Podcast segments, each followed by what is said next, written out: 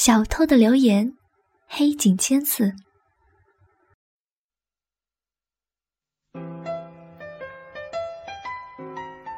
用手指轻轻一推，被雨打湿的铁门无声的开了。果然不出所料，雨水像润滑油一样浸透了门上的荷叶，没有一点声响。从院门到房门只有两三步。街角路灯的光亮被邻家的树木遮住了，照不到这里。他在黑暗中蹲下来，对付着门锁。这是潜入人家时最紧张的时刻。说不定哪里有双眼睛正在看着。他背上直冒冷气。今天晚上这门锁不好对付。一般的门锁用工具轻轻捅两三下就能找到门道，再加把劲儿就能打开。但今天这门锁鼓捣了半天，却没有要开的迹象。他心里直打鼓，仿佛面对着一个摆好了阵势的无敌将军。他与这门锁格斗了好一会儿，突然无声的笑了。太糊涂了，道行实在太浅。原来这门根本就没有锁。根据他掌握的情况，这个时间房主人不会回来。不过也说不定。他小心翼翼地走了进去，突然踩上一个硬邦邦的东西，差点摔倒。他急忙屏住气。但黑乎乎的屋子里一点动静也没有。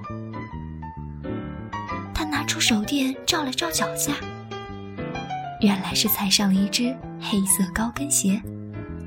另一只高跟鞋扔在房门的对面。不只是这一双，水泥地上到处是男鞋和女鞋。他想，为了逃跑时方便，应该把这些鞋归拢一下。于是，在水泥地上把一双双鞋摆成一排，全都是大人鞋，整整有十三双。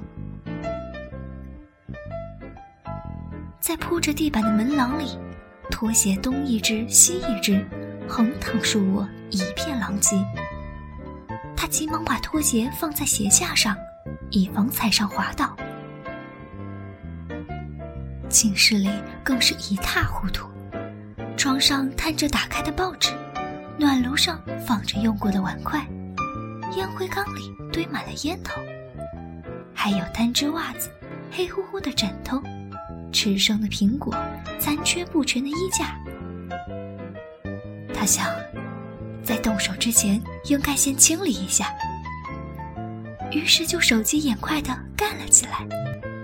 他把碗筷送到厨房。发现水池子脏得叫人恶心，不能不洗一洗。他打开洗衣机，把枕头、袜子、衬衫扔到里面，又把澡盆里不知积了多久的水排掉，擦洗那黏黏糊糊的瓷砖。打扫卫生用去了不少功夫，最后连偷东西的时间也没有了。